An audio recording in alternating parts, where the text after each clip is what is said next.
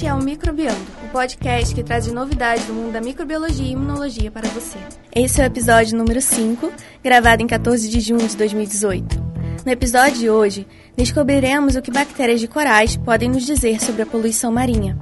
No Microlitos de Notícias, discutiremos o desenvolvimento de uma nova vacina contra herpes, a solução inusitada para uma praga na Austrália e uma boa notícia para o tratamento da malária. Na Filogenia da Ciência, contaremos a história da cientista Françoise Barsimonsy, uma das cientistas responsáveis pela descoberta do HIV. Oi, gente. Bem-vindos ao podcast Microbiando, podcast que traz as novidades do mundo da microbiologia e imunologia para você. Uh, meu nome é Leandro Lobo, espero que vocês já me conheçam, né? E eu tô aqui com os meus amigos, professores da UFRJ, a Rosana. Oi.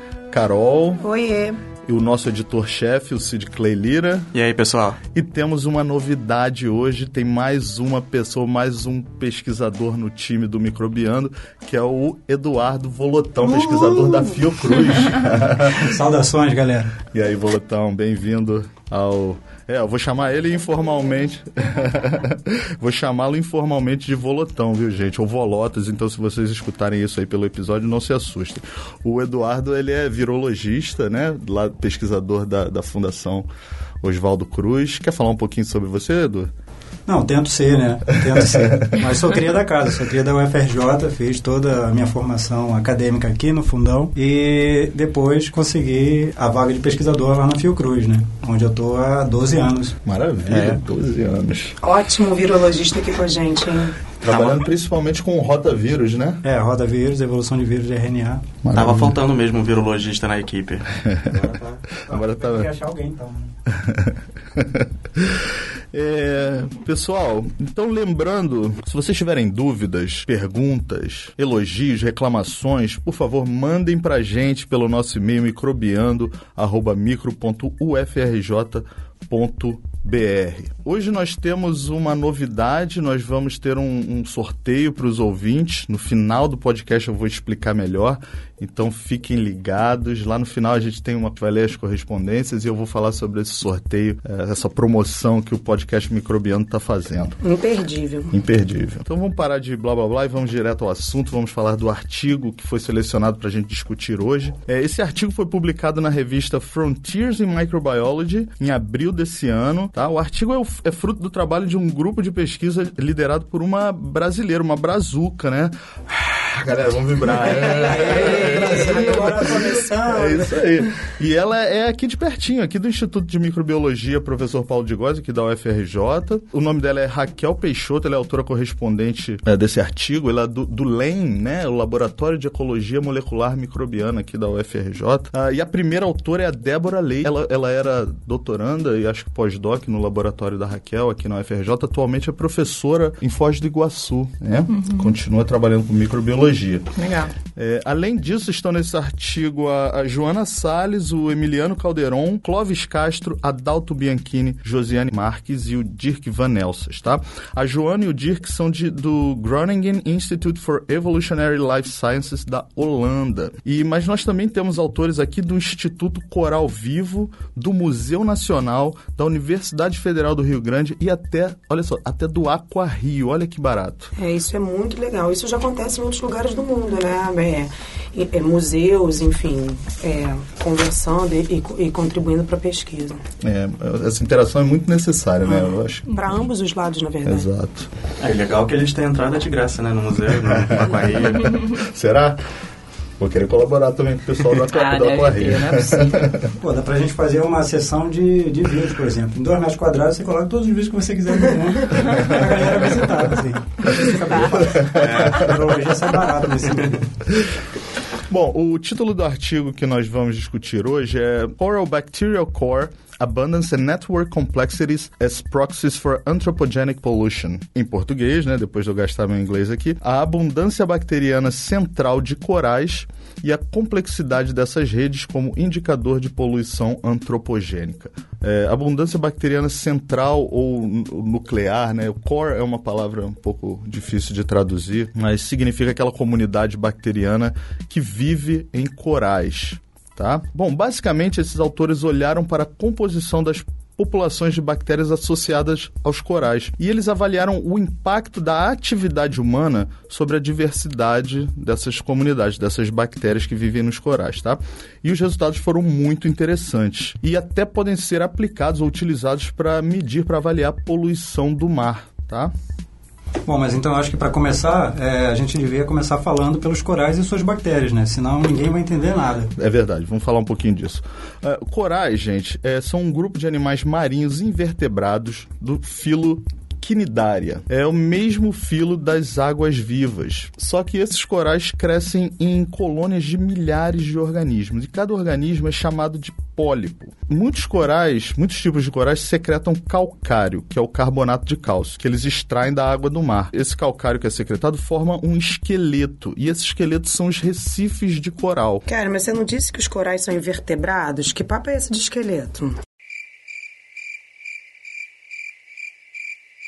Na verdade, é, esse, é um, esse é um exoesqueleto. Ele serve como base de apoio para que os corais se fixem. Então, alguns recifes de corais eles podem ser tão grandes que são as únicas estruturas vivas que podem ser vistas do espaço. Olha que barato. E os corais, além de belíssimos, eles são muito importantes na manutenção do ecossistema marinho. Então, eles mantêm a biodiversidade, né? participam da reciclagem de diversos nutrientes, na fixação de nitrogênio e carbono. É, e, além disso, eles oferecem proteção a animais marinhos. Existe uma verdadeira floresta submarina ali nos corais, tá? E os corais, eles são chamados de organismos holobiontes. Holobiontes, Leandro. Depois você diz que os termos imunológicos é que são difíceis, hein? É, olha só, não vem com essa não, porque os termos de mundo são muito mais complexos, tá? Holobionte é até simples, né? É, esse termo, ele foi criado para descrever ah, uma unidade ecológica formada por várias espécies. É algo parecido com um superorganismo. Parará. Vocês não conhecem a música do Super-Homem? Eu não, não, posso deixar de lembrar do Super-Homem quando falo de Super-Homem. Super-Organismos é a primeira vez. É... Adorei a gracinha, Leandro, mas holobionte e superorganismo não são a mesma coisa, né? Não, não são a mesma coisa, é verdade. Deixa eu pensar aqui num exemplo de superorganismo. É, insetos que vivem em colônias, como formigas, por exemplo, abelhas, são superorganismos, tá? Uh, o holobionte não. O holobionte seria cada indivíduo dentro, dentro dessa colônia junto com as bactérias e micro-organismos, ou seja, a microbiota que vive nesse indivíduo. Então, nós todos aqui somos holobiontes, né? Praticamente todos os animais uhum. e plantas são holobiontes. Ah, o germe frio, o camundongo germe frio não é. Verdade. camundongo germe frio não é holobionte, tadinho. Bom, voltando a falar dos corais. Esses, esses corais, como eu disse, eles são holobiontes, então eles vivem com... Eles têm toda aquela micro microbiota, eles vivem em associação íntima com micro-organismos, principalmente com um grupo de micro-organismos unicelulares eucariotas chamados de zooxantelas, tá? Esses micro-organismos são protozoários e vivem dentro das células do coral. E em troca dessa casinha aí que o coral dá para eles, essas zooxantelas fazem fotossíntese e fornecem alimento para o coral, tá? Só que esses, esses micro-organismos, eles não são os únicos a habitar esses os corais, não. Muitas outras bactérias uh, fazem do, dos corais as suas casinhas. Então, podem tanto viver dentro das células do, dos corais, como as zooxantelas, mas também podem viver no, no chamado espaço intracelular tá? Ou seja, no espaço entre as células, ou na camada de muco que recobre os corais. Vocês sabiam que coral tem uma camada de muco? Sabendo. É interessante, né? Então tem uma, uma película, uma camada de muco que recobre o coral e ali muitas bactérias podem habitar, tá?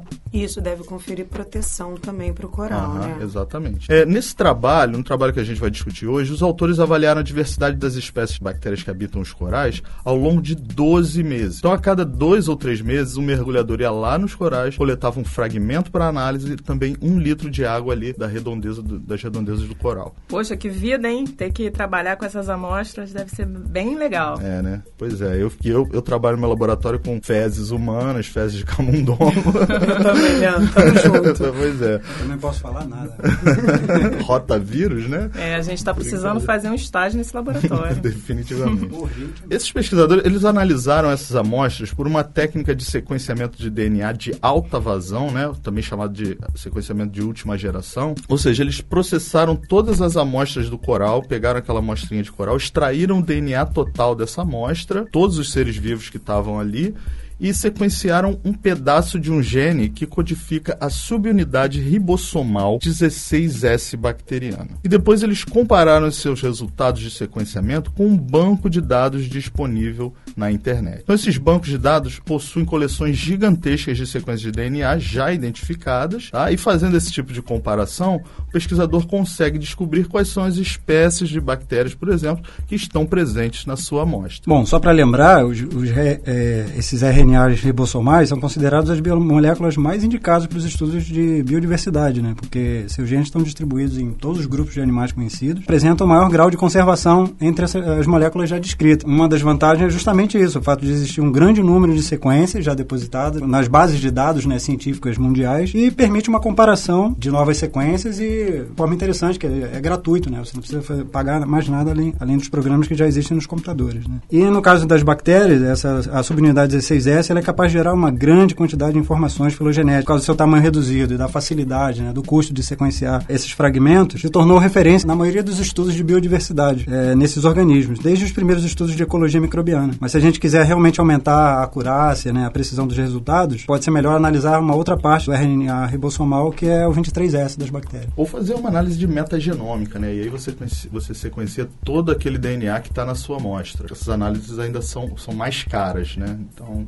É, uma coisa que eu soube essa semana, não sei, como eu não trabalho com isso, eu não sei se procede, mas que a burocracia e o trabalho para depositar novas sequências aumentou muito nos últimos anos devido ao grande erro de sequências depositadas Sim, nesses verdade. bancos, né? Então, uma colega pesquisadora comentou comigo essa semana que perdeu um dia inteiro depositando uma sequência que antigamente ela fazia em uma hora. É, mas o que refinamento. talvez isso seja bom, né? Porque o número de, sequen... de, de erros estava é, imenso. Então, Sim, pessoas do é mundo é inteiro não estavam falando a mesma língua, digamos assim. É, e a qualidade do que está lá é, era extremamente discutível, né? Em vários aspectos. Não tinha um controle de qualidade pois assim, é. sério, né? Agora está sendo pensado isso, né? A gente tem visto muitos erros que são com as técnicas novas, isso vem mostrando claramente que tinham erros de sequência, então não eram organismos novos, não eram organismos tão diferentes assim geneticamente hum. falando. Eu acho então, é interessante é porque apesar de aumentar o trabalho, eu acho que é para um bem, né, que, que eu acho que está valendo a pena. E hoje em dia existem é, grupos de pesquisas que revisam, né, o que já está depositado nesses bancos de dados, que também é importante, né, não só criar aumentar é, o controle, aumentar né? o controle, aumentar... mas já revisar o que já foi depositado. Uhum. Muito bom. Obrigado pela explicação, galera. Bom, voltando ao artigo, né? Esses pesquisadores, eles escolheram corais que estavam a uma certa distância da costa do Brasil. Eles ficavam bem na saída, os corais ficavam na saída de um rio chamado Buranhém, ou seja, onde esse rio Buranhém deságua. E eles escolheram quatro corais espaçados de dois em dois quilômetros a partir da costa. Dessa forma, as águas dos rios, do, desse rio Buranhém, ela ia se diluindo à medida que adentrasse o mar. Tem muitas populações, tem muitas muitas comunidades humanas vivendo nas margens desse rio. Então, o impacto da ação dos humanos que habitam as, as margens desse rio, elas iam se diluindo também à medida que, que adentrasse o mar, tá? Eles também coletaram amostras de um quinto coral que ficava bem distante dessa região, uma espécie de controle do experimento. E onde que fica esse rio, Leandro? Esse Buranhém? É. Buranhém. Esse rio deságua no mar perto da cidade de Porto Seguro. Então esses corais ficam na costa sul da Bahia. É, realmente esse pessoal está maltratando a gente. É, foi no, no Parque Natural Municipal do Recife de Fora, em Porto Seguro, na Bahia. Uma vida dura, realmente, né? Mas eles coletaram essas amostras de qualquer tipo de coral? Eles coletaram de, um, de uma espécie específica que se chama Mucismilia híspida, que é bem comum no, li no, litoral brasileiro. Bom, então agora que a estrutura do artigo já está descrita, vamos aos resultados. É, lembrando, os autores avaliaram a diversidade de bactérias que vivem em corais na costa brasileira e na água do mar que fica ao redor desses corais também. E eles escolheram corais que estão a, a distâncias que vão desde mais perto do litoral até um, um sítio mais afastado. Bom, esses autores perceberam que a diversidade das bactérias que habitam os dois corais mais próximos próximos ao litoral, que eles chamaram de coral 1 e 2, são bem parecidas, mas são bem diferentes dos corais mais distantes, que eles chamaram de corais 4 e 5. O coral que fica ali no meio do caminho, o chamado coral 3, ele muda bastante, tem uma variedade é, bem variável a comunidade bacteriana. Dependendo da época do ano, ele fica às vezes mais parecido com os corais 1 e 2, às vezes com os corais 4 e 5. Lembrando que o coral 5 é aquele que fica bem afastado, tá? É o controle, aquele que eu falei para vocês. Então, no, na época de chuvas, ele vai para o lado da diversidade bacteriana do coral 3 vai para o lado dos corais 1 e 2, na época mais seca, para o lado dos corais 4 e 5. Esses 4 e 5 seriam os que sofrem menos influência humana. Isso. Né? Eu não tinha percebido isso antes, mas eles coletam diversas épocas do ano? Ah, sim, foi uma análise temporal. Então eles coletam ao longo de, como eu disse, ao longo de 12 meses, tá? Eles também perceberam que a diversidade de espécies bacterianas é maior na água ao redor do coral do que no coral em si, em todos os sítios estudados. É diversidade, mas não quantidade, imagino eu, né? Mas a, acho que isso era esperado, né, Leandro? O ambiente marinho é muito diverso e abriga cerca de 10 a 30 células bacterianas no oceano, em torno de um milhão de bactérias por mililitro de água. É, sem contar as bactérias que estão no sedimento, né, né, no fundo, no, no fundo do mar. Para você ter uma ideia, é é, estima-se né, que o número de estrelas no universo, no universo observável é de 10 elevado a 24. Então tem menos estrelas no céu do que bactérias, que bactérias no, no, fundo do mar. No céu observável. É, no, no céu, céu, observável. observável.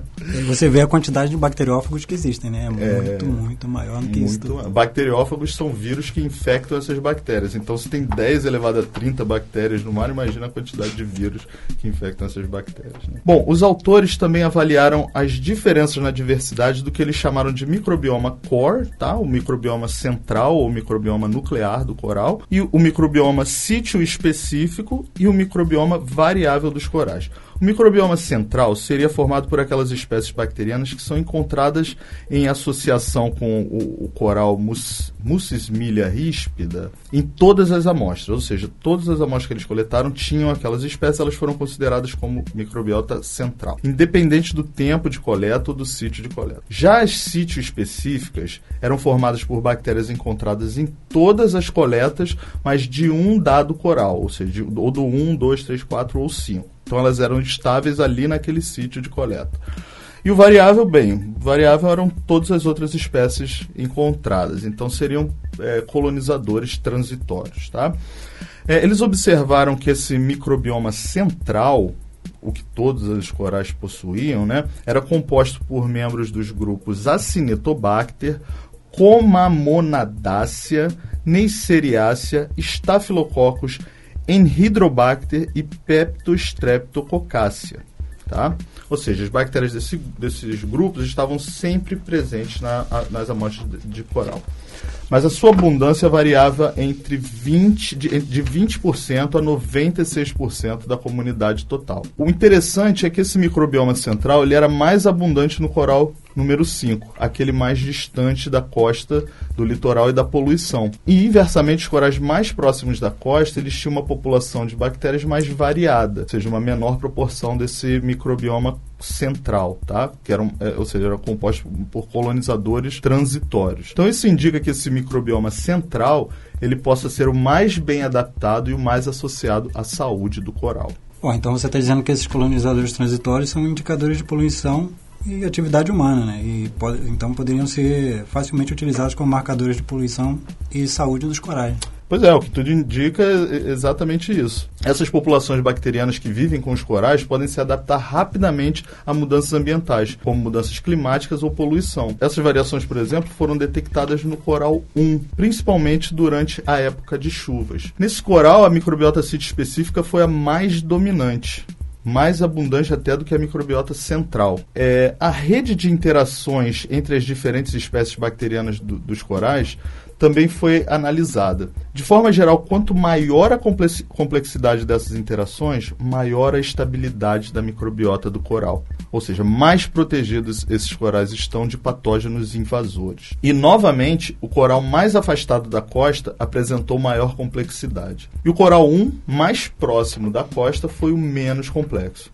Então isso significa que a proteção oferecida pela microbiota contra bactérias invasoras é mais forte no coral mais distante e vai diminuindo à medida que nos aproximamos da costa. Bom, na, na minha opinião, cabe discussão, porque os corais mais distantes recebem uma carga de bactérias invasoras muito menor, né? Estão bem menos expostos à contaminação que vem do rio ou dessas fontes de água, né? Acho que a dificuldade, no caso desse tipo de estudo, é a medição do fluxo, das correntes de água e da quantificação realmente dessas bactérias invasoras, né? Que nessas condições ambientais fica muito difícil de avaliar se elas vão chegar até o quinto coral ou não, né? Que a barreira de corais serve como um grande sistema de filtragem, de limpeza para o meio ambiente marinho, né? Outro ponto importante seria avaliar áreas consideradas não impactadas, né? E determinar os mesmos aspectos de estudo nessas áreas também. E aí sim a gente ia poder comparar áreas não impactadas e com as impactadas e assim poder avaliar a importância é, desse tipo de estudo, né? Importante destacar a importância do monitoramento de biomas e ecossistemas para depois sim poder avaliar o real impacto de atividades humanas, né? Como atividade turística, crescimento populacional, tratamento de esgoto, indústria. E saber também de que forma recuperar isso, né? O mais rápido. É, Leandro, eu fiquei pensando aqui, eles avaliaram aquele coral controle que você falou no início, eles é,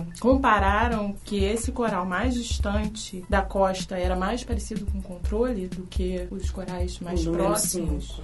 Não, o coral número 5 era o controle. Ele era o coral. Ele não, tava na- ele não entrava naquele padrão de 2 em 2 quilômetros. Ele estava bem mais distante.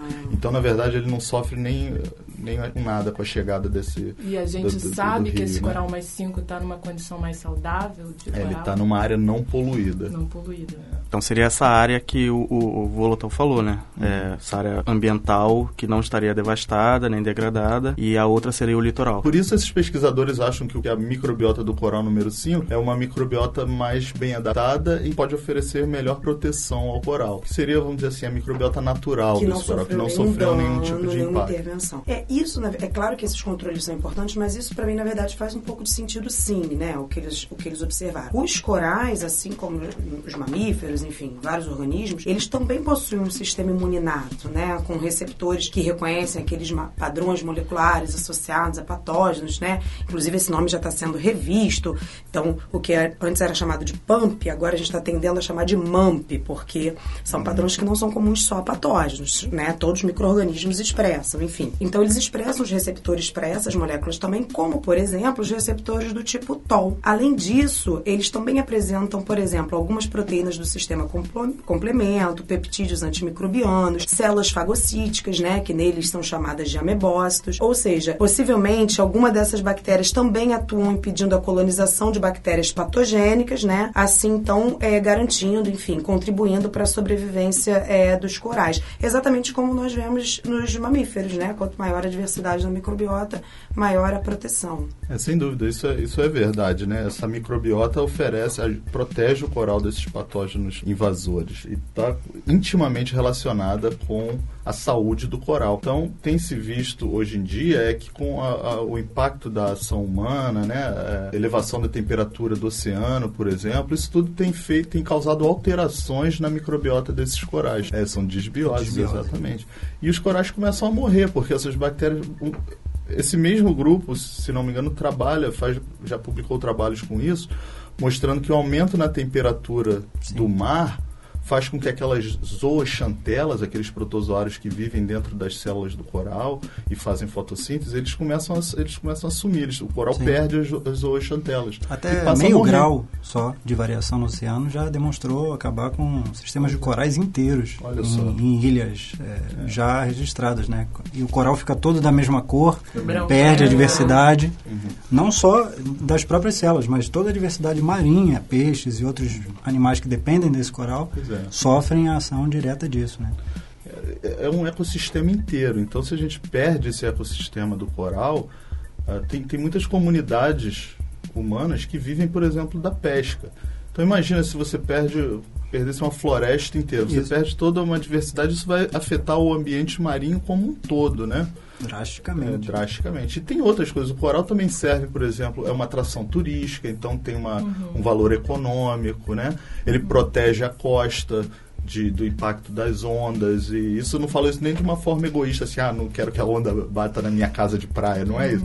Mas, por exemplo, existem habitats na, na, na costa, como por exemplo manguezais, Sim. que só existem ali porque tem coral protegendo essa costa do, do impacto das ondas. Né? É, existem compostos naturais que a gente pode estar perdendo ao deixar de avaliar esses corais, né? Perdendo esses corais, a gente pode estar perdendo uhum. acesso a novas substâncias que Nossa. podem ser descobertas. Lembrou muito bem, tem muita coisa, tem muita pesquisa sendo feita com substâncias naturais isoladas ou de ambientes aquáticos, de corais, ou das uhum. bactérias e dos micro-organismos que vivem nesses corais. E a gente já pode ter perdido vários, né? Uhum. Sem dúvida. Outra coisa legal é que a forma mais é, fácil de você ensinar ecologia para as crianças e para as novas gerações é muito fácil de você visualizar isso quando você trabalha com os corais. As crianças entendem isso com uma facilidade enorme quando se relaciona com essa relação marinha próxima ali da costa e tal. Eu, na Austrália, eu tive a oportunidade de ir naquela grande barreira de corais, né? Que é uma das que dá para ver do espaço, né? Que mentira, e, hein?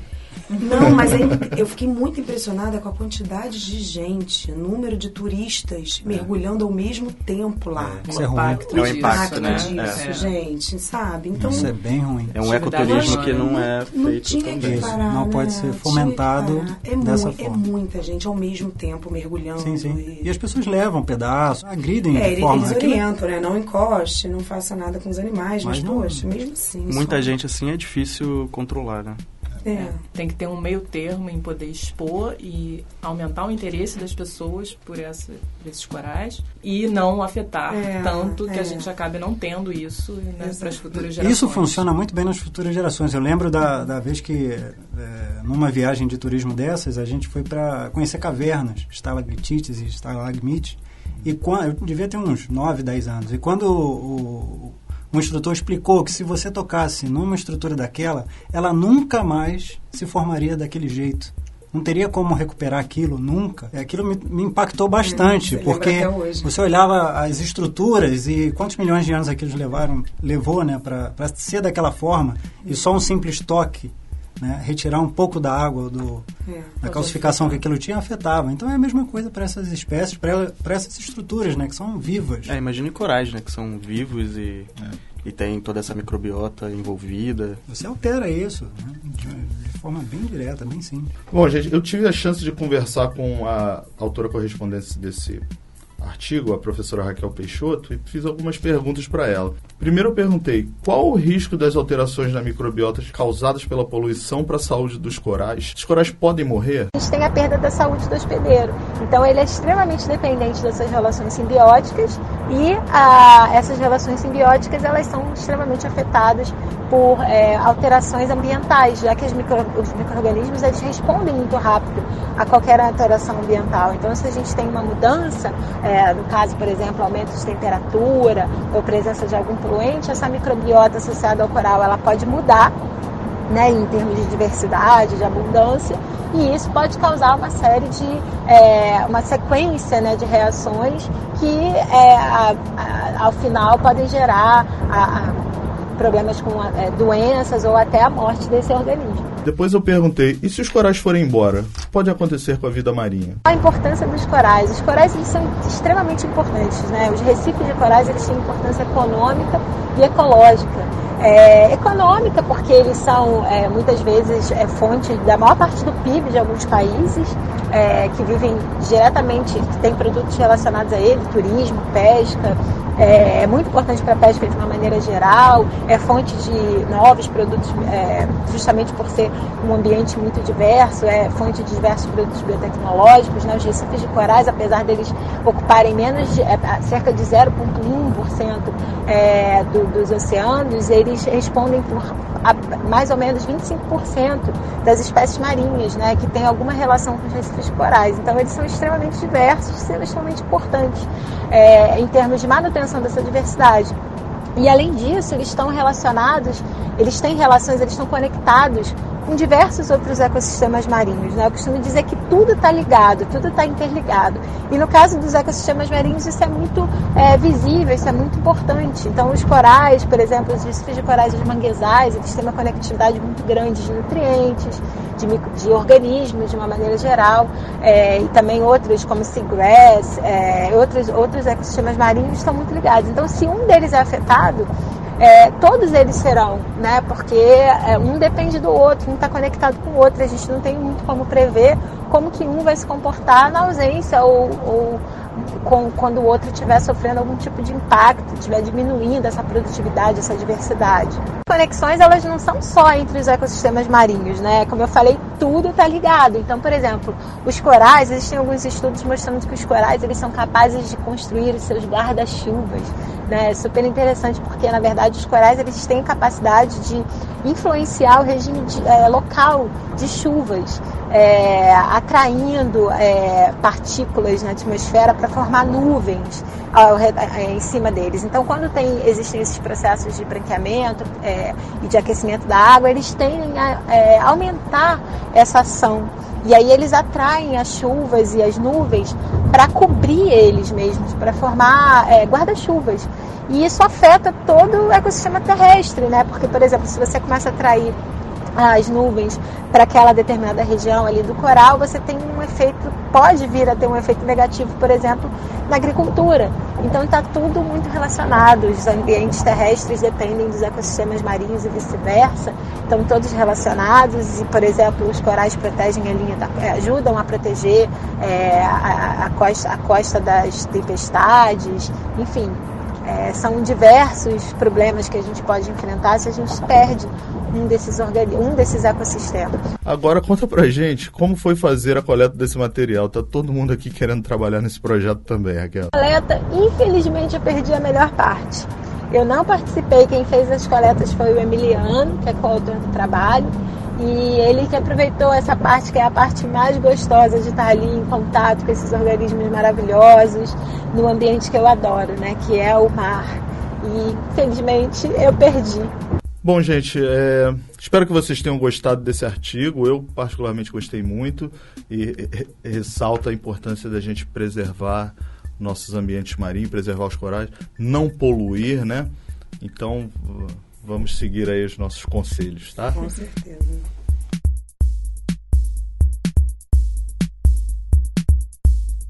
Olá, queridos podcasters, eu sou o Cid Cleilira e esse é o nosso Microlitros de Notícias, uma breve pipetada das novidades da microbiologia e imunologia. Hoje nós temos aqui a nossa amiga Úrsula Lopes, que ela trouxe uma notícia sobre vacinas contra o vírus da herpes. O herpes vírus simplex humano, tipo 1 e 2, geralmente provocam infecções recorrentes que causam lesões na mucosa e na pele, principalmente na boca e nos genitais, mas também podem provocar outras infecções mais graves, como a meningite, a herpes neonatal em recém-nascidos e em pacientes imunocomprometidos, uma infecção disseminada. Normalmente Normalmente, o vírus é transmitido através de contato com lesões, salivas e relações sexuais com pessoas contaminadas. Quando o indivíduo é infectado, o vírus se instala nos gânglios regionais e fica em estado de latência, onde pode ser reativado por diversos estímulos, como estresse e exposição a raios UV. É, e o herpes não tem cura, né? Então, uma vez que você pega a herpes, você vai carregar o vírus para sempre. O que tem hoje em dia são antivirais, como a ciclovir, que ajudam a minimizar os sintomas, e o melhor caminho para solucionar isso tudo ainda é a prevenção. Pois é, Michel. Para isso, pesquisadores da Universidade do Estado da Louisiana desenvolveram uma vacina contra o herpes vírus simplex humano tipo 2, causador do herpes genital, mas que também funciona para o herpes labial, que é causado por cepas levemente diferentes. Essa vacina utiliza o vírus atenuado para estimular o sistema imune do indivíduo. Esse vírus atenuado é modificado de forma a impedir a sua entrada nas células nervosas via axônios e o estabelecimento da latência característica dos herpes vírus. Assim, o vírus vacinal circula pelo organismo sem estabelecer a doença, e o sistema imune consegue combater e criar uma proteção proteção contra o vírus real. Então, mesmo utilizando um vírus ativo, ele seria incapaz de causar danos ao indivíduo que receber a vacina. Na verdade, este processo de modificação do vírus pode ser considerado um processo de inativação, visto que, apesar do vírus estar ativo, ele estimula o sistema imune sem causar a infecção, que é a principal característica dos vírus inativados. Para esse trabalho, é importante destacar que o modelo animal utilizado, que é o guinea pig, é muito mais adequado para a infecção da doença genital pelo vírus do herpes humano, porque mimetiza a doença humana causada pelo herpes tipo 2. Após receberem a vacina, animais de laboratório foram expostos a uma cepa agressiva do herpes tipo 2 e não apresentaram sintomas decorrentes da infecção. No entanto, animais que não receberam a vacina apresentaram sintomas graves. Os pesquisadores afirmam que a vacina tem um grande potencial preventivo e terapêutico terapêutico. Então, terapêutico também? Então, essa vacina também tem efeito em pessoas já infectadas pelo vírus?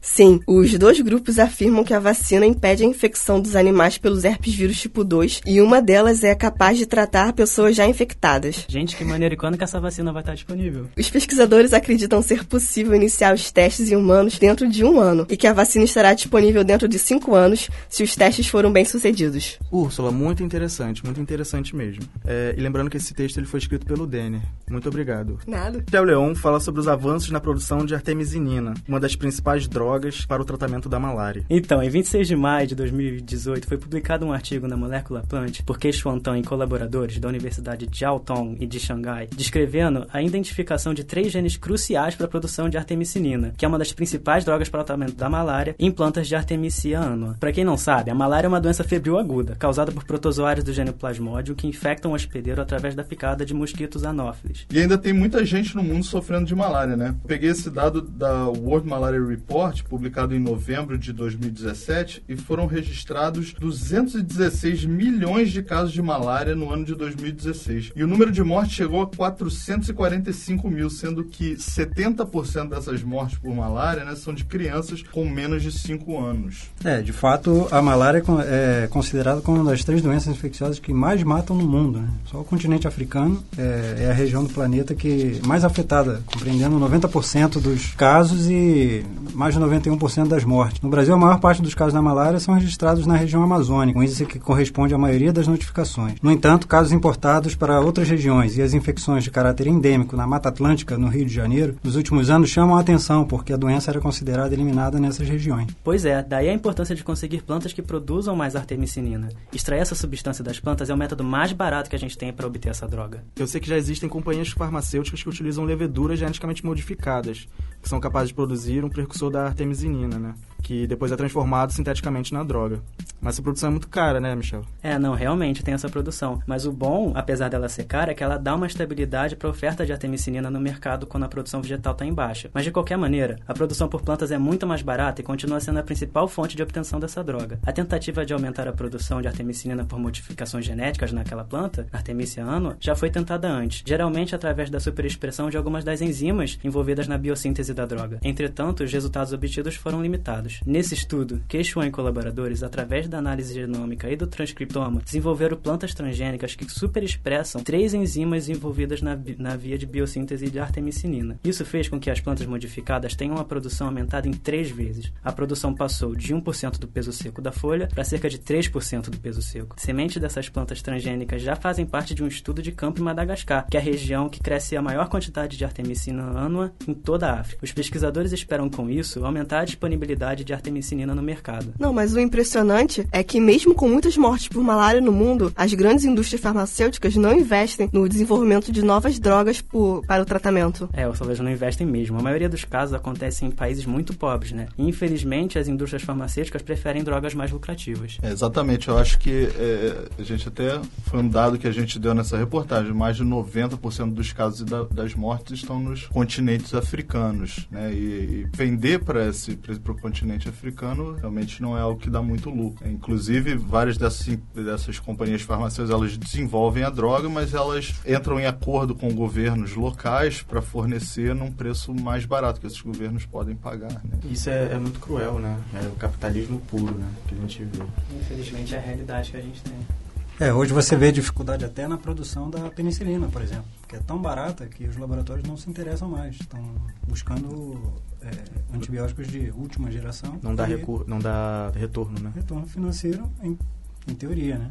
Bom, nosso calouro Gabriel Martins nos traz uma solução para uma praga um tanto inusitada. Ano de 1859, um grande marco para a história da biologia, pois Charles Darwin lançava o livro A Origem das Espécies. Já em questão comercial, o mundo vivia as maravilhas da primeira revolução industrial. Mas, em uma ilha continental localizada no Pacífico, um homem trouxe o que viria a ser uma praga para as próximas décadas. Um fazendeiro, em busca de diversão da caça, trouxe uma criatura estrangeira, uma praga que disseminou plantações e por anos causou diversos prejuízos ambientais. Uma praga fora de controle pelas autoridades. Dá pra parar de enrolação, calor? Fala logo o que isso tem a ver. Que praga é essa? Ah, tá bom.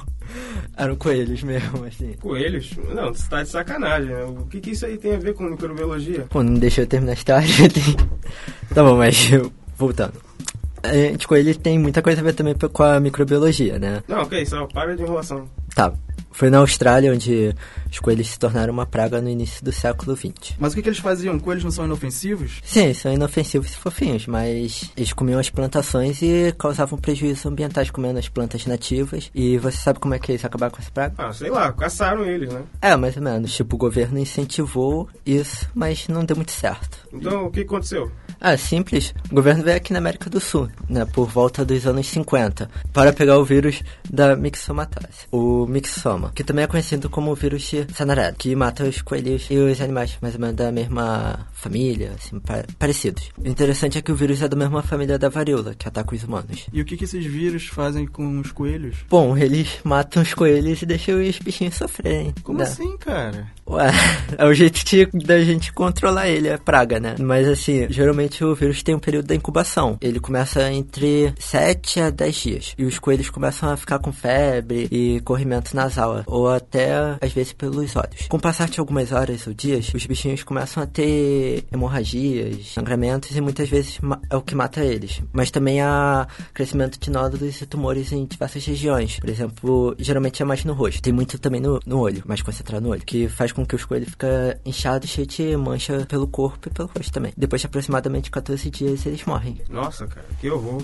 Isso é horrível, né? É, mas fazer o quê? Também tem que lembrar que naquela região, naquela época, eles eram uma praga. Tipo, foi meio que necessário, porque senão eles iam continuar matando as plantações e as plantas nativas. Mas infelizmente a doença continua a se propagar em coelhos domésticos, principalmente aqui na América do Sul, onde o vírus foi descoberto. Não, vem cá, mas como é que essa doença é transmitida? Ela é transmitida através de artrópodes, tipo mosquitos, pulgas, carrapatos, esses bichinhos chatos que nos incomodam. Mas também pode ser por conta de contato direto com a secreção de outros bichos infectados, por exemplo, pus ou sangue, assim, em gaiolas infectadas ou andando mesmo na natureza. Então o vírus é transmitido por mosquito, né? Pode ser transmitido em seres humanos ou outros mamíferos? Não, o vírus ataca somente os coelhos e animais da mesma ordem, tipo lebre, tem outros... Outros roedores. Outros roedores aí disso também. Isso dá pelo fato de que o vírus só consegue inibir o sistema imune desses animais. Não, vem cá, existe algum tipo de tratamento para essa doença? Não, depois que o coelho está infectado, assim, os domésticos fazem a eutanásia, para não deixar os bichinhos sofrerem, né, toda essa coisa. Porém, também existe vacina contra o vírus, mas ela é só botada em local de risco. Não, é, menos mal, então. Então quem tiver coelho aí, que tá ouvindo, vai vacinar seus animaizinhos, hein? É, sempre bom vacinar, porém, a busca de, da vacina é bem complicadinha, então é melhor procurar o direito. Nossa, essa, essa notícia é muito interessante, né? E isso me faz lembrar também a os cangurus, né, lá na Austrália, que também são considerados pragas, né, pelo pelos fazendeiros e lá eles também têm permissão para a caça da, do canguru. E me lembra bastante, apesar de canguru ser da, da Austrália, né? Não foi trazido de fora, mas é é exatamente isso. O problema do coelho foi que ele foi trazido de fora, não era natural lá. Então o canguru é uma praga, mas é uma coisa natural do ecossistema. Então o ecossistema está adaptado. E o coelho já não. O coelho foi lá e, como não tinha predador, acabou criando uma praga, acabando com as plantas lá. Sim. Eu acho que a praga são os homens, na verdade. é, né? Porque, pô, trouxer, é, trouxeram os coelhos para caça ah. e aí não tiveram solução e aí maltrataram os coelhos dessa forma. Bem cruel, né? É, a gente tem exemplos disso aqui na América do Sul, né? O javali, que foi introduzido no sul do Brasil, Uruguai e Argentina, hoje é uma praga, sem controle também destruindo plantações e tudo e, mais. E a caça é liberada? A caça é liberada. Na, pelo menos a Argentina e Uruguai são, para controle populacional. É, falando ainda dos cangurus, é engraçado, eu li uma notícia falando que essa, essa premissa, né, de que eles são uma praga, os cangurus são uma praga lá, não é tão verdadeira assim, né? E parece que existiam antigamente sete espécies diferentes e, e já agora acho que tem duas ou três espécies. É, outro modelo disso na, no sul da Argentina, com castores, que foram introduzidos para produção de pele, nos anos 80, nos anos 90, que era muita moda, né? Na Europa, você ter casaco de pele. Eles investiram nesse tipo de indústria, né? Só que esses animais foram deixados de lado, porque os casacos de pele logo entraram em, em decadência, uhum. né? Pela própria concepção de usar peles de animais de verdade. E esses animais cresceram lá sem controle. Hoje eles acabaram com diversos rios e o ecossistema está todo impactado pelo número enorme desses animais que vivem lá. Ah, talvez seja uma boa colocar esse vírus aí em ação de novo. Tem alguma coisa para mudar. Não, bom. Outro, outro ponto interessante de, de lembrar, assim, é, curiosidade, né? Esses vírus foram isolados aqui na, na Fiocruz. Né? Olha só que legal. Isso é legal. Cruz. É um vírus, uma cepa de um vírus de 1911, altamente letal para esses coelhos. Mas depois os próprios animais e os vírus se adaptaram. Então hoje lá você tem uma relação desses animais, um vírus muito menos virulento e os animais que conseguem responder imunologicamente a, E voltando, infecção. ele falou da, da vacina. Lá na Fiocruz eles têm alguma coisa assim? Eles aplicam vacina em, em animais ou não tem esse. Para esse tipo de, de modelo, não. Não. Pra, pra esse Doméstico, tipo- não. Não, não. Só em casos específicos, né? Quando é um descontrole populacional. Mas, como ele falou, esses vírus são endêmicos aqui da, da América do Sul. Esse vírus, na verdade, foi isolado pela primeira vez no Uruguai, em animais silvestres, né? Mas são altamente letais para animais domésticos e coelhos de uso doméstico. Ponto importante de lembrar da mixomatose é que são transmitidos por artrópodes e também por é, tratadores desses animais. Essa transmissão pode ser dada por quem tem contato, né? Veterinários e tudo mais. Só que a transmissão pelos artrópodes, pelos mosquitos, pode ser dada para as outras espécies animais, mas não vão desenvolver a doença. né? Incluindo os humanos. incluindo os humanos. Né? O vírus vai estar na circulação sanguínea, mas a gente não tem ou células capazes de produzir esse vírus, ou o sistema imune é capaz de dar conta dele sem problema. Então, o contato, você entra, como a gente entra naturalmente todos os dias com diversos patógenos, mas naturalmente a gente não vai desenvolver essa doença, que não é específica da nossa espécie. Interessante. E sim desses lagomorfos, né? Como são determinados coelhos e, e, e lebres. né? E ainda assim, no ponto de vista da infecção, dependendo do grau de virulência do vírus, a espécie poderá sobrar indivíduos adaptados e responder e criar uma nova geração de animais resistentes a esse vírus no futuro. Hoje, no Filogenia da Ciência, o João Victor vai falar sobre a cientista Françoise Barcinussi, uma das cientistas responsáveis pela descoberta do HIV. Essa virologista de nome rebuscado, ela faz parte do grupo das cientistas mais importantes do, do século XX. Ela fez, né, a descoberta do retrovírus que hoje a gente conhece como HIV. E foi um artigo publicado na Science em 1983 e por isso ela ganhou o Prêmio Nobel de Medicina em- junto com seu orientador, Luc Montagnier. Só que assim, tudo começou em 1947, cara. Que, Assim, quando a Françoise nasceu, foi numa cidade mais ou menos assim, a gente, o pessoal não conhece muito, chamada Paris, né? Foi na França. E desde criança ela se interessava em ciência, ela queria descobrir por que, que alguns animais corriam mais rápido do que os outros. Ela mesma diz em entrevistas que era melhor em ciências do que em outras matérias na escola. E ela acabou sendo incentivada a estudar ciência ao invés de medicina, porque vinha de um ambiente humilde e acreditava que sua família não tinha condições de arcar com um curso de medicina. Só que assim, depois de dois anos fazendo o curso, ela começou a se questionar se tinha feito a decisão correta, né? Só que assim que ela foi aceita em um laboratório do Instituto Pasteur, e aí foi um estágio de meio período, ela começou a sua prática laboratorial, e aí começou a paixão pela ciência e acabou convencendo ela de que ela estava no caminho certo. E pouco tempo depois, ela decidiu trabalhar em períodos completos e não só meio período no laboratório. Só que assim, conciliar o trabalho junto com a graduação não era uma tarefa fácil, né? E além disso, ela tinha um, um costume de abdicar de aulas para trabalhar só no laboratório e depois ela dizia que pegava as anotações de aulas com os amigos, indo apenas só para as provas e exames. Quem nunca fez isso, né? É verdade. desculpa o pessoal da imunologia, mas eu fiz bastante. Olha só, eu como professor não aconselho, hein? Assistam às aulas. Não, assim, então, a Françoise obteve o doutorado em 1975 pelo Instituto Pasteur e se especializou na associação entre retrovírus, leucemia e câncer em camundongos. Só que assim, no começo dos anos 80 houve aquele auge da epidemia que na época era chamada só de AIDS, que era do inglês Síndrome da Imunodeficiência Adquirida, e um grupo de médicos franceses foram no Instituto Pasteur e perguntaram a ela e ao cientista Jean-Claude Sherman, Luc Montagnier, que era, a, o, que era o orientador do, da Françoise, eles perguntaram se a doença emergente era por um retrovírus chamado HTLV1, que é o vírus linfotrópico da célula T humana. Foi descrito pela primeira vez em 1981. E a resposta deles era que muito provavelmente não era o vírus HTLV1, pois a depressão de células TCD4 nos pacientes com essa doença, doença emergente, e para quem não sabe, eh, células TCD4 são um subtipo de células do sistema imune adaptativo do corpo humano. Porque a depressão, e aí voltando, a depressão de células TCD4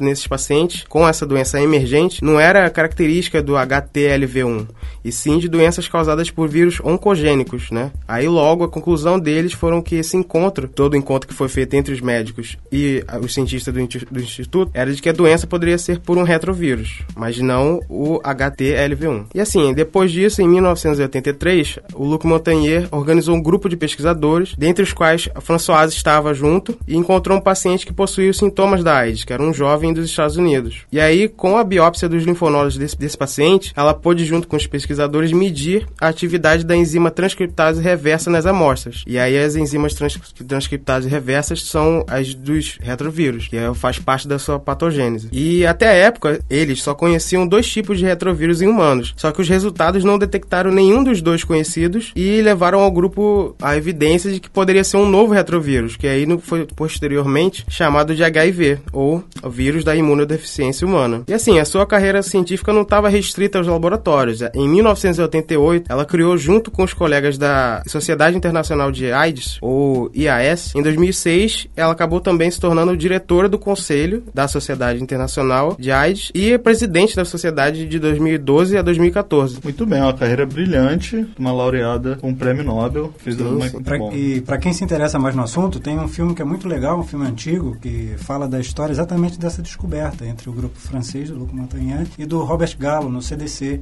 na época, que se chama The Life Goes On. Tem o filme para tradução em português, que é E a Vida Continua, e mostra todo o, desenvolvimento, desde o caso 1, né, desse paciente que era comissário de bordo, e todo o desenvolvimento até a descoberta total e os resultados corroborando com os dos Estados Unidos e eles fechando realmente que não seria o HTLV, que até se pensou em chamar de HTLV3. É isso que eu ia perguntar, o HTLV1 já, já era bem descrito na Tinha época? sido descrito justamente pelo grupo um do Robert Gallo e outro do Luc Montagnier. Eles revezavam, eram os maiores grupos conhecedores né, de retrovírus do planeta e se depararam com as mesmas características da doença já é, circulando pelo mundo. Mas eles eram amigos ou era uma competição, Volotão? É, bom, era meio uma competição.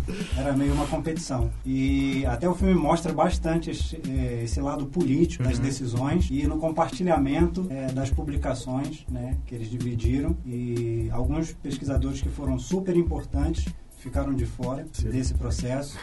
É, então mostra que isso tem algumas nuances na ciência que não são muito legais, né, através de uma descoberta tão importante. Não são os nomes mais lembrados. Né? A Françoise nem é o nome mais lembrado dentro desse, desse processo, mas tem vários desses pesquisadores que foram sumariamente importantes, assim como Tão o importante processo- quanto, né? E é, ou mais para a descoberta total do processo. Assim, ela resolveu testar a transcriptase reversa. Né? Não, é, não era qualquer laboratório que conseguia fazer isso, nem qualquer profissional. Então, isso mostra a importância do grupo em si, ter pessoas assim, os que trabalham né, por fora desses grandes figurões que ficam aí é, com ego. Né? Sim, sim. E qual é o nome do filme mesmo? É, The Lives Go, Goes On. Vou, vou procurar. Fica É, a dica aí continua, continuar. Ela continua. Fica a dica Sim. pros ouvintes. Mostra que alguns dos pesquisadores que trabalharam nesse processo, depois, ok, descobriu, começam a trabalhar novamente em outras coisas, em outras doenças. Isso aí. Esse então foi o Microlitros de Notícia e fiquem agora com as correspondências com o Leandro Lobo. Bom, gente, é, tem uma novidade hoje. Nós temos a correspondência dos ouvintes, então nós recebemos o nosso primeiro e-mail. Aê! que felicidade. Gente, continuem escrevendo. Mandem Muitos suas e-mails. dúvidas. Isso, muitos e-mails. Mas nós já recebemos o primeiro e eu vou ler aqui para vocês. O e-mail vem da Renata, né? E ela começa escrevendo assim: Querida equipe microbiando. Obrigada pela iniciativa. Estou curtindo muito o podcast de vocês, pelo menos as partes que eu entendo. Acho o esforço de tradução que vocês fazem fundamental para criar interesse em ciência e também como espaço de divulgação do que vocês estão produzindo nos laboratórios. Tenho muitas perguntas. No segundo microbiando, vocês falaram de um spray de bactérias de uso dermatológico. Fui catar. Ó, ficou interessado. Os fabricantes reivindicam que o produto é biome friendly, ou seja, é, é amigável ao bioma. Essa afirmação pode ser comprovada cientificamente? Dá para saber o que é uma bactéria boa e o que é uma bactéria ruim e controlar isso para invasar e distribuir? Ou isso é só marketing? O que, que vocês acham, gente? Olha, eu acho que dá para eles é, dizerem que esse é, produto não agride tanto a nossa microbiota, que é a ma- maior parte dela, a gente sabe que é composta por bactérias tidas como boas, comensais, que não nos causam mal. Que isso é uma coisa, obviamente, pelos estudos que a gente tem visto, uma coisa boa pra gente, né? Manter essa microbiota normal. É, Eu acho que é possível cientificamente. Se você sequenciar um número grande o suficiente de indivíduos e observar essa mesma bactéria na microbiota normal de todos esses indivíduos, né? Isso significa que ela é um componente, vamos dizer assim, normal da microbiota. Claro que em pessoas que que tem um sistema imune eficaz. Exato, né? eu, ia, Não- eu ia falar sobre isso. Aliado ao fato de que essa bactéria não é isolada de infecções. Mas mesmo sendo isolada de infecções, existem exemplos, tanto na literatura quanto nos nossos mercados e supermercados. Probiótico. Probióticos. Então, existe. Probiótico para pele. Aham. E existem, por exemplo, Escherichia coli é uma bactéria que tem cepas que são muito virulentas. Escherichia coli pode causar, é, Escherichia coli enterohemorrágica, Entero- por exemplo, causa uma doença muito grave. Enterotoxigênico. É. Mas existem cepas de Escherichia coli que são usadas em probióticos. Sim. Tá? Então é a mesma espécie de bactéria, mas são cepas ou estirpes diferentes, com características diferentes. Tá? Mas realmente é importante você confirmar que essas bactérias do seu probiótico elas não estão associadas a, a quadros de infecção em humanos, né, antes de vender para o público. Não, não sei né? como isso ficaria em relação às pessoas com, como você falou, né? O sistema imune deprimido, né? É. Ou com tão- algum tipo de corte na pele, por exemplo? É Será isso. que isso, Isso tem- poderia vir a causar alguma Porque tem várias dessas que pergunta. são da nossa Que flora e se tornam oportunistas, né? Dependendo da situação. Será que usar esse spray com bactérias dermatológicas em cima de uma região da pele com corte? Ou com uma, algum uma queimadura de sol, por exemplo. É, pois é. Talvez até- isso esteja escrito no- no- nas instruções do produto. Talvez eles É. tenham testado isso. gente Tem que testar, né? Ou até mesmo se a pessoa está usando algum remédio, algum corticoide, por exemplo, Uhum. e aí vai usar esse produto, teria que ter uma contraindicação, né? Porque mal ou bem é- não é só um, não é só um cosmético, quase um remédio também, né? É, ela continua ah, escrevendo: Queria aproveitar para dar uma sugestão completamente desinteressada de assunto para o próximo microbiano: a relação entre microbiota e endometriose. Também seria interessante saber se é possível como manipular a nossa microbiota para torná-la mais saudável. Sou adepta dos probióticos há algum tempo e adoraria saber se estou jogando meu dinheiro no lixo. Nesse caso, na privada. É, manipular a, é, manipular a microbiota intestinal é uma coisa que a gente já vem discutindo bastante aqui, né? Seja através da alimentação com os pré-bióticos, seja através de espécies bacterianas, através dos probióticos. Acho que uma grande questão em relação aos probióticos é e que muita gente se pergunta é se eu parar de tomar o probiótico, essas bactérias vão continuar no meu, por exemplo, no meu trato gastrointestinal? Então essa é uma boa pergunta. Alguns É. autores já foi mostrado que em muitos casos isso É, não acontece. não acontece. É transitório. É, então Transitório. você tem que estar sempre, Sempre tomando, tomando, né? o probiótico. É, com camundongo a gente vê isso, quando a gente, mas aí desculpa, é pré-biótico, né? Então a gente manipula a dieta e altera a microbiota. Então se você altera o percentual de fibra, você altera a, a microbiota, né? Quanto mais fibra, uma microbiota mais saudável. E depois que você retira a dieta, volta para uma dieta padrão, controle, isso restabelece o padrão original. Então é transitório. É, porque lembrando que a gente tem uma microbiota ali, ela pode não estar totalmente nos fazendo bem, mas existe um impedimento dessa microbiota que a gente tem a, a impedir a colonização desses probióticos. Né? Muitas vezes a pessoa usa um antibiótico e aí sim o probiótico vai conseguir colonizar talvez aqueles sítios que estão disponíveis. O nome dela é Renata, né? Renata. isso. Então, Renata, vou deixar uma dica aqui para você. No site A Ciência Explica, tem um artigo com os cinco probióticos que são os mais vendidos né, no mercado. E a gente fala um pouquinho mais dele. Tem kombucha, tem o Yakult, né, não pode faltar, Activia e tem outros lá. Então, Ah, dá, uma, dá uma lida. Bem legal. Pedir para patrocínio deles, hein? Já que a gente está falando o nome aqui, ó. Já patrocinaram. Ou não, né? Não sei o que, que ele fala. então é www.cienciaexplica.com.br, né? Isso aí, isso aí. Acessa lá e dá uma lida. É bem legal. E ela termina o e-mail falando: beijo nesses camundongos SPF precavidos que já estão preparados para o verão. Um respeitoso abraço a toda a equipe. Muito Ah, legal. Obrigada, Renata. É, eu queria falar, é, lembrar a todos, né, alguns já conhecem, outros não, do Congresso Anual da Sociedade Brasileira de Imunologia, né, da SBI. É um congresso imperdível, é muito legal, cada ano é no lugar do Brasil. Esse ano vai ser em Ouro Preto, entre os dias 1 e 4 de outubro. O congresso é ótimo, a cidade também é uma delícia, já foi lá antes, foi um sucesso. Só lembrando que o, re- a- o prazo de submissão para o resumo já está aberto, abriu dia 4 de junho e vai até o dia 4 de julho, tá? E até 15 de julho é a inscrição com desconto. A partir de 15 de julho, o preço da inscrição fica mais caro, tá? Então quem se interessar, super recomendo. E aqui agora vamos falar do nosso, da nossa promoção, do nosso sorteio, né? Que nós prometemos lá no início. Eu posso participar? Participar também? não, você não pode, Círio. É, nós vamos sortear, você também não, Volatas. nós vamos sortear para os nossos ouvintes um livro Tá? Um livro chamado Molecular Diversity of Environmental Prokaryotes. Uau! É a diversidade molecular de procariotos ambientais. Esse livro que foi editado pelo Tiago Bruce e pelo Amaro Emiliano Trindade Silva. Os dois também são egressos aqui do curso de microbiologia. É, e o Amaro deu esse livro aqui pra gente, tá um barato esse livro, ele deu esse livro aqui pra gente sortear. Né? Então fala sobre diversos aspectos de, de, microbiologia ambiental, principalmente de procariotos, com grandes autores, tanto nacionais quanto internacionais. Então temos capítulos sobre taxonomia, diversidade marinha, tá? É, biologia molecular, é, clonagem, sequenciamento, biocombustíveis, produtos naturais, biorremediação, tudo isso incluído nesse livro. Para concorrer, basta você mandar um e-mail para a gente no